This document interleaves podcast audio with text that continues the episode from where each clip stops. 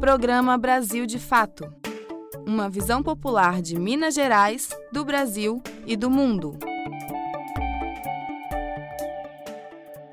Olá, ouvinte, seja bem-vindo ao programa Brasil de Fato desta quarta-feira, dia 30 de junho, última edição aí do mês de junho, né? Sejam bem-vindos. O programa tá cheio de notícias aí sobre os diversos atos que aconteceram nesta quarta-feira. Então, bora conferir os destaques da edição.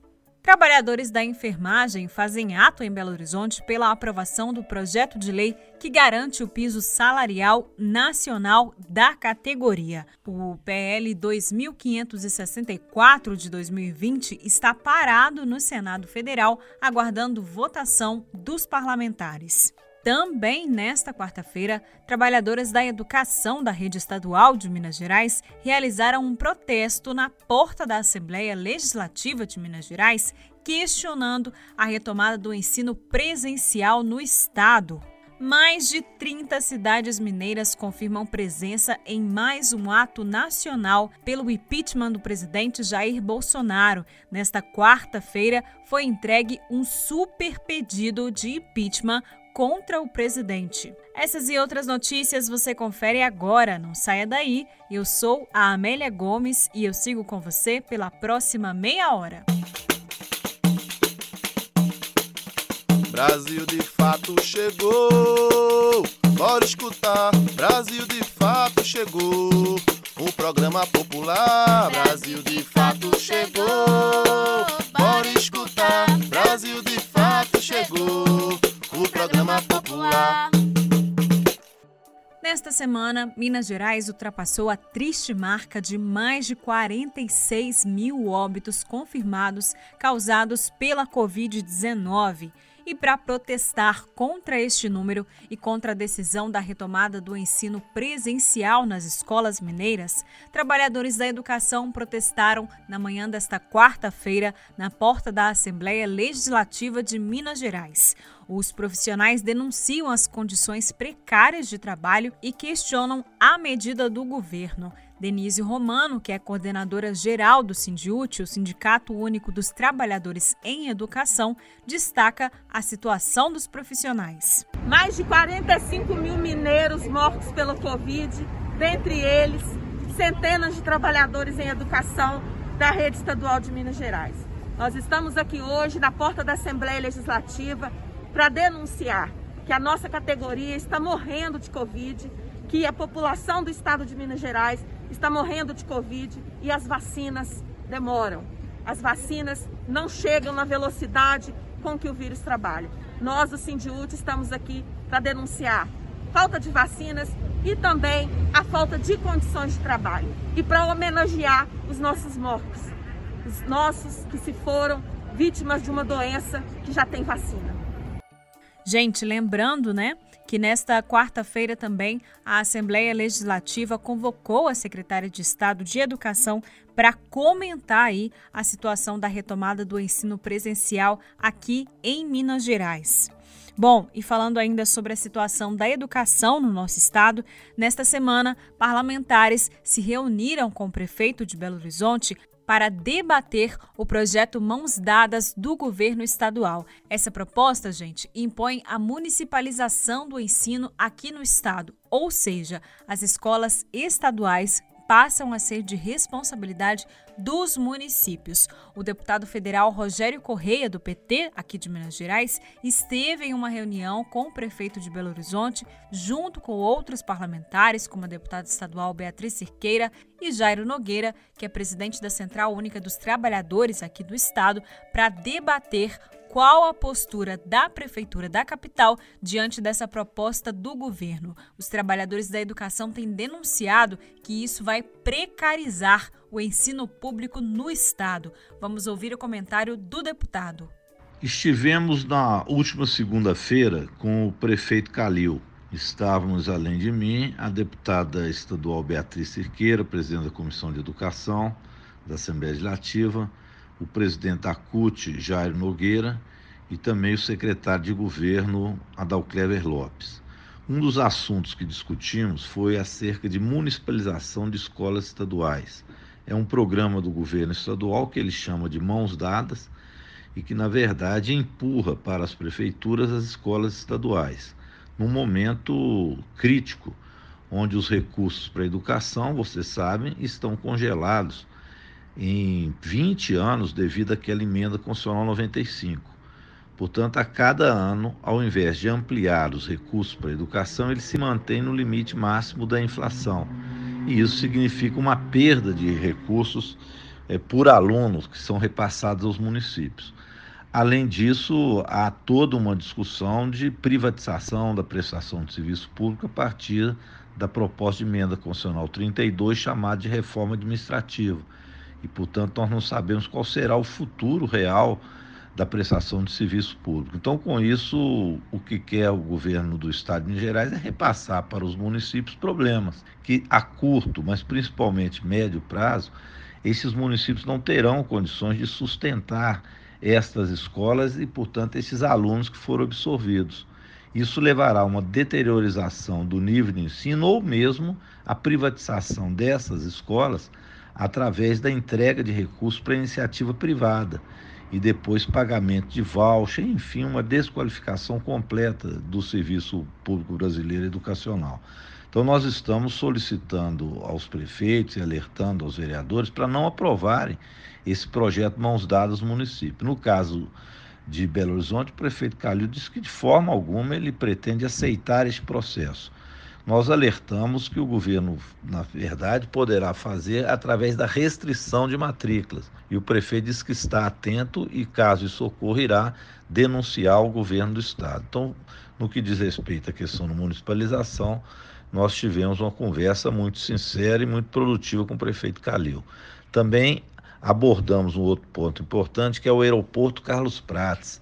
Esse aeroporto será desativado em dezembro, a Infraero já teve essa definição, e nós queremos que essa área seja destinada à Prefeitura de Belo Horizonte para fins sociais.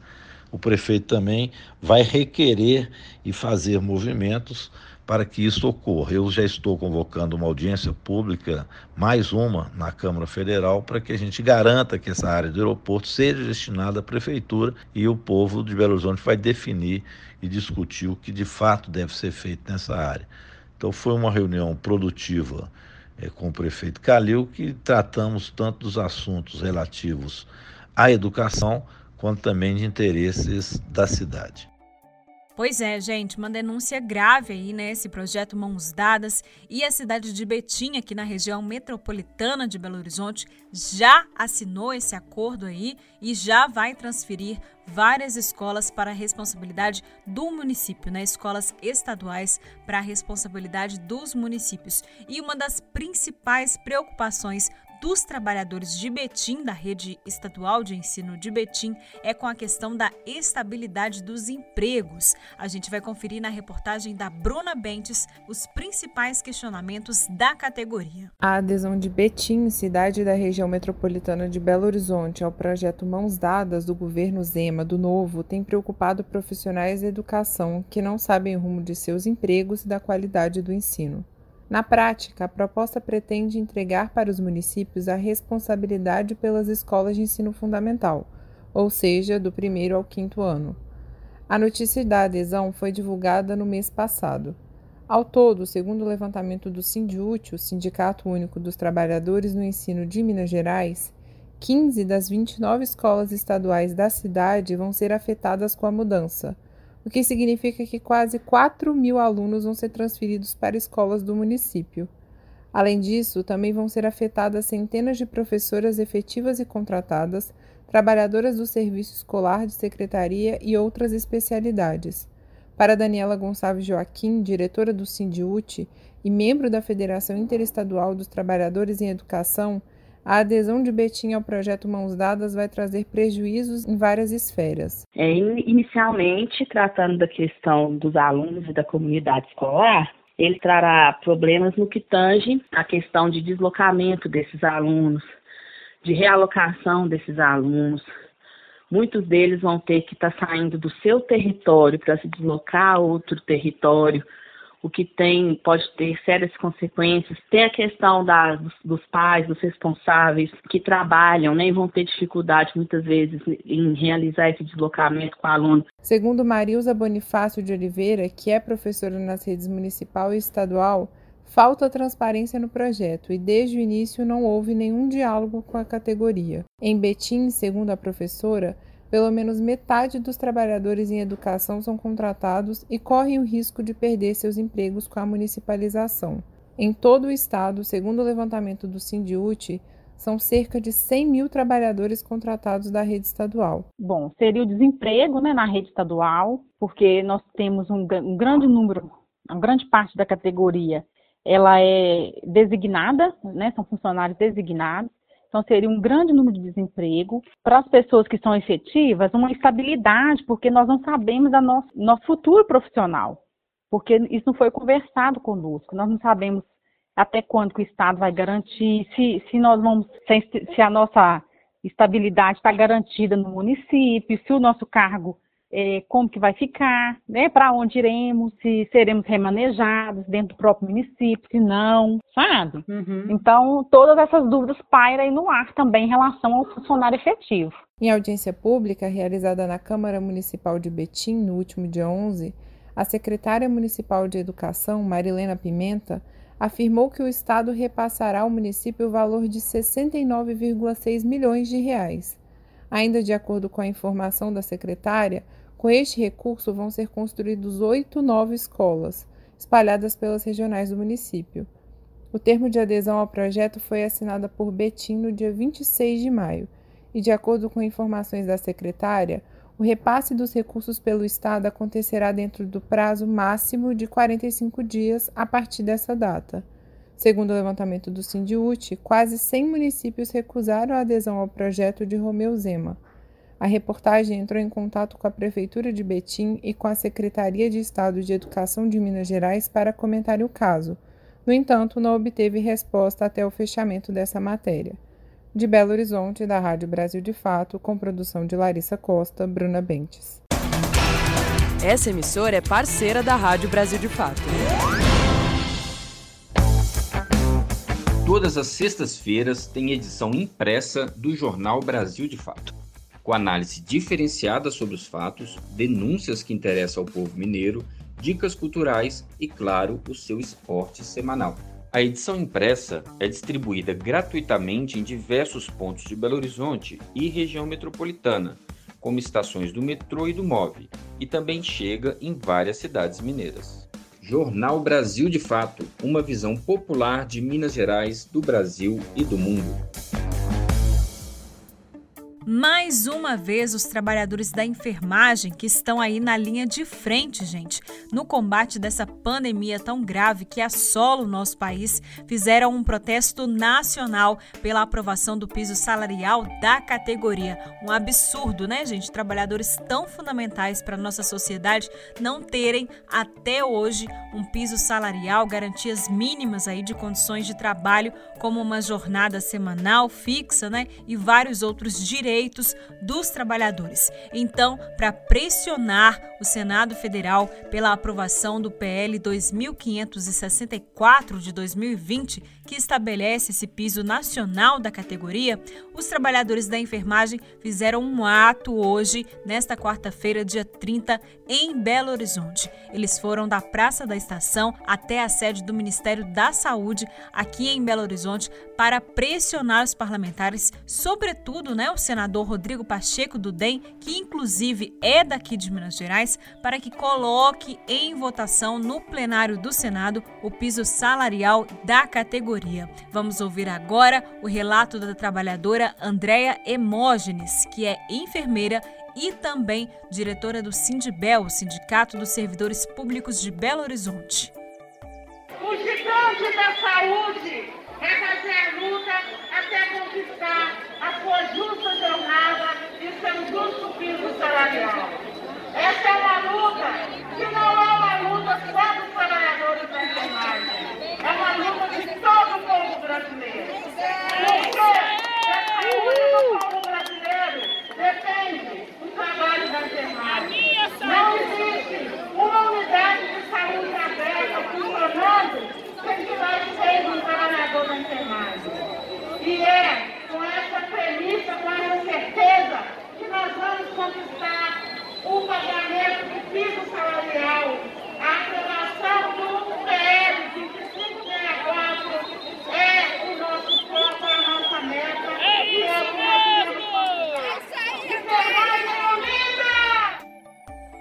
Pois é, né, gente? Para a gente ver como que o nosso país trata a saúde, os trabalhadores da saúde, né, que tem feito um trabalho aí exemplar, mas que como muito bem tem pontuado, né, os trabalhadores da saúde, sobretudo as enfermeiras, os técnicos de enfermagem, não merecem só aplausos, né, gente? Os trabalhadores merecem garantias mínimas, direitos mínimos, como o piso salarial nacional. Bom, e falando ainda sobre a situação da saúde aqui no nosso país, que anda caótica, né? Todo mundo sabe muito bem.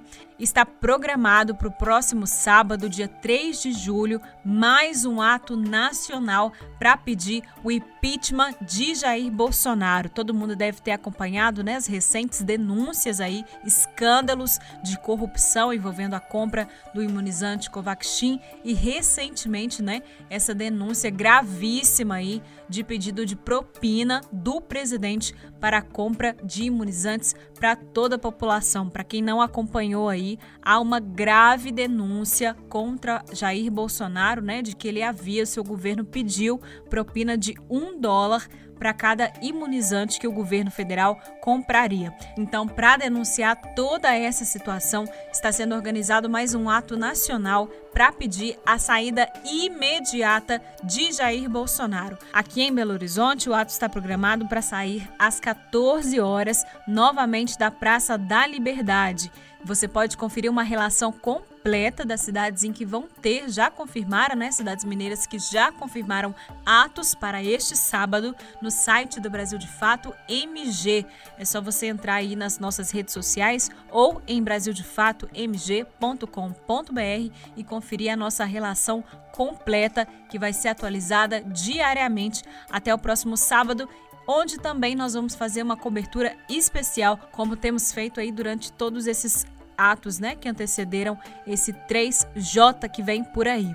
Bom, e nesta quarta-feira também foi entregue um super pedido de impeachment contra Jair Bolsonaro. Como a gente comentou aqui na última edição do programa Brasil de Fato, foi articulado um pedido de impeachment entre a oposição, a base do governo, né, antigos apoiadores de Jair Bolsonaro que já não aguentam mais esse governo, tantos escândalos de corrupção e tanto retrocesso, né, gente? Você está ouvindo o programa Brasil de Fato uma visão popular de Minas Gerais, do Brasil e do mundo.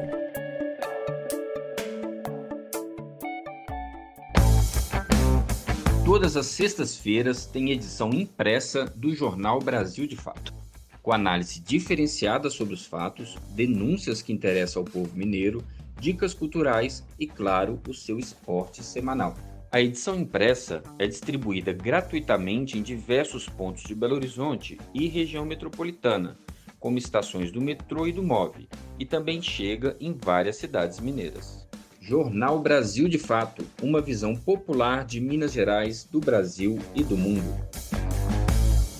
No último dia 25, o crime da Vale em Brumadinho, na bacia do Paraupeba, completou dois anos e seis meses. Bom, e muita gente, como a gente sempre traz aqui no programa Brasil de Fato, os atingidos seguem sofrendo aí, seguem lutando para poder conquistar a reparação. Nós estamos acompanhando aí esse acordo é, que a Vale firmou com as instituições de justiça e com o governo do estado. E como bem trouxeram os atingidos em várias vezes aqui no nosso programa, né, que esse acordo foi feito a portas fechadas, sem a participação dos atingidos, né? Então ainda há muita luta para debater aí sobre essa reparação que está sendo feita pela Vale, mas para também marcar a data e trazer um pouco aqui para gente sobre qual é a realidade, né, desses moradores, dos atingidos por esse crime tão grave, nós vamos conhecer hoje a história da Elisângela. Há mais de 900 dias ela sofre com a falta do rio.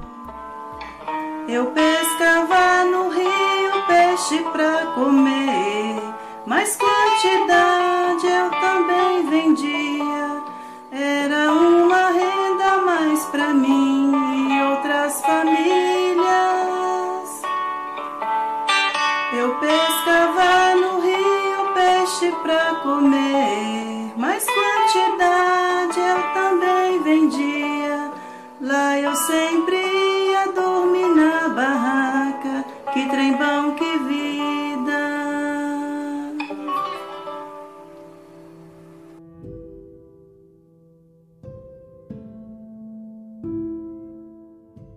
Estes versos são uma recriação da música Romaria, de Renato Teixeira.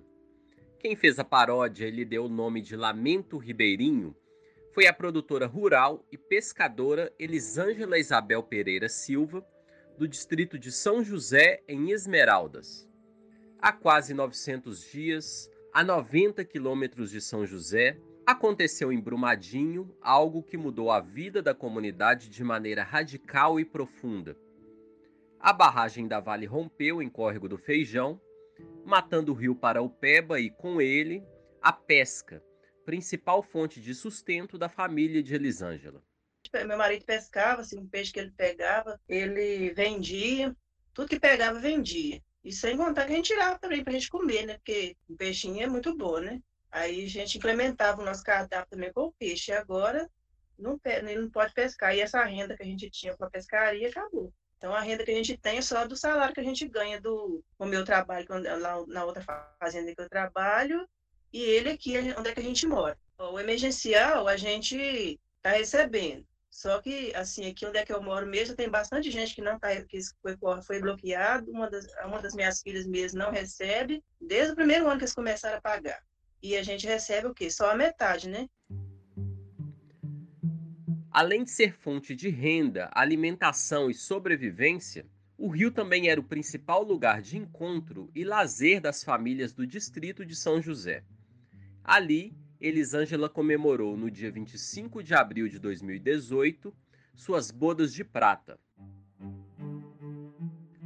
Minha filha enfeitou lá, as meninas tudo enfeitou lá no rio, colocou mesa, colocou, teve bolo, colocou as luminárias lá bonitinhas levou, a gente levou muita mesa, cadeira, foi minha mãe, foi meus, meus compadres que moram aqui na fazenda, meus irmãos, é, minhas cunhadas, foi muita gente, foi uma, foi uma festa bonita. Meu pai, meu pai ainda era vivo ainda, eu estava até na cadeira de roda, que ele, ele adoeceu, e ele, a gente levou ele também. Sempre quando a gente tinha oportunidade, a gente levava ele para o Rio, assim, para ajudar a lembrar, a voltar as memórias dele.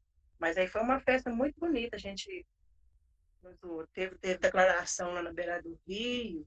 Foi muito bonito. Tem muitas fotos, tem foto, tem, tem, tem uns, acho que tem vídeos. Então, assim, aí depois disso, a gente não. Assim, lá no Rio a gente não celebrou mais nada. Quando o rejeito da Vale chegou à região, a atingida preparava o aniversário do esposo, que seria comemorado no dia 2 de fevereiro. Próximo ao rio, a família tinha barracas para acampar, fogão, lugar para guardar os pertences. Era quase uma casa nova, desatingida. Porém, a lama veio e de lá para cá não foi possível fazer outra festa naquele lugar. Em toda a bacia do Paraupeba, do ponto onde a lama atingiu em diante, mudou a economia, mudaram os hábitos da população e ficaram problemas que ninguém sabe quando vão ser resolvidos. O que tem é conseguido pela solidariedade entre os moradores e o apoio do NACAB, Núcleo de Assessoria às Comunidades Atingidas por Barragens, uma entidade que presta assessoria técnica independente a 10 municípios atingidos pelo crime. Elisângela conta que a fazenda onde ela trabalha, a 140 metros do rio, não é atendida por companhia de tratamento de água e o poço que abastecia o local foi contaminado pelo rejeito. Ela então passou a ter que andar longe para buscar água. O fornecimento de água pela Vale só começou dois anos após o rompimento da barragem. Elisângela diz que não confia no poder judiciário, no governo de Minas e menos ainda na empresa. Ela também questiona o acordo assinado com a Vale pelas instituições sem a participação dos atingidos. Por fim, a moradora sonha ver de volta o rio revitalizado com peixes e as perdas recuperadas. Porém, não tem esperanças de que isso aconteça tão cedo. O mínimo, segundo ela, seria indenizar todas as famílias das comunidades do Paraupeba pelos danos sofridos. Pode ser que Deus abençoe que, que venha a ser igual era, mas por agora não vai ser igual, não. Ah, não é não.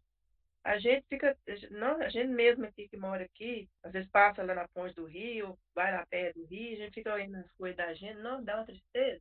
Fazer o quê? Só lamentar, né? Lamentar e torcer para que a justiça seja feita, né? Mesmo que já fechou esse acordo, mas que, quem sabe, né? Deus abençoe que alguém aí ajuda a gente, né? Ajuda as pessoas que realmente estão precisando. Foi, foi muito injusto esse acordo.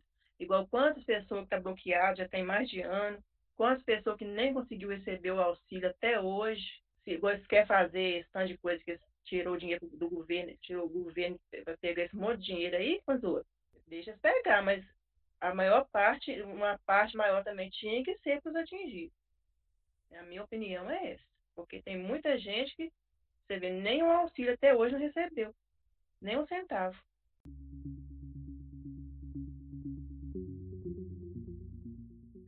De acordo com o NACAB, atualmente diversas pesquisas estão em curso nas comunidades assessoradas. Entre elas, a pesquisa de dados socioeconômicos, que busca sistematizar os impactos do rompimento ligados à saúde, lazer, alimentação, trabalho e renda das pessoas atingidas. Outros estudos estão sendo ou já foram realizados pelo NACAB, como a análise de danos ao solo da região, e o diagnóstico da água encontrada em poços, cisternas e outras fontes de consumo da população.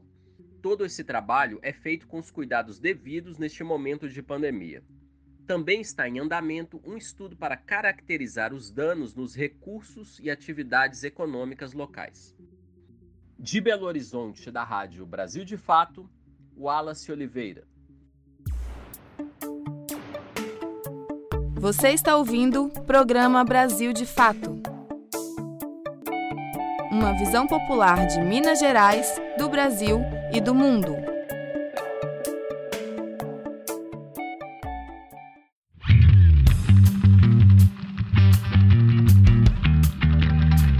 Resenha Esportiva. Tá na hora do seu futebolzinho de quarta-feira. Fabrício Farias vem chegando para cá com os destaques aí da oitava rodada do Brasileirão. Giro Esportivo. As principais notícias do mundo da bola com Fabrício Farias. Salve, salve, meu caro ouvinte do nosso Giro Esportivo. Mais uma quarta-feira de futebol chegando com o Campeonato Brasileiro da Série A, da Série B e com o time mineiro em campo. Esse é o nosso cardápio de hoje que a gente entrega de bandeja para você. E daqui a pouquinho, 7 horas da noite, o América visita o Bahia. O América vai a Salvador jogar aí contra o tricolor baiano. O América que não vem bem na primeira divisão do campeonato tem apenas três pontos, nenhuma vitória, é o 19 colocado e tem esse adversário complicado pela frente. Mas quem sabe o Coelho não volta da Bahia com um bom resultado na bagagem, não é mesmo? Também às 7 horas, o Internacional recebe a equipe do Palmeiras, jogo que será no estádio Beira Rio, em Porto Alegre. Às 8h30, o Santos recebe o Esporte na Vila Belmiro. E às 9h30 da noite, fechando aí essa oitava rodada, né, na noite de quarta-feira, porque a rodada segue amanhã, teremos mais duas partidas o Juventude recebendo o Grêmio em Caxias do Sul e o clássico majestoso às nove e meia da noite, Arena Neoquímica, Corinthians e São Paulo. É o grande jogo da noite, um jogo que promete bastante esse tradicional clássico paulista. Também oitava rodada da Série B, também sendo disputada hoje.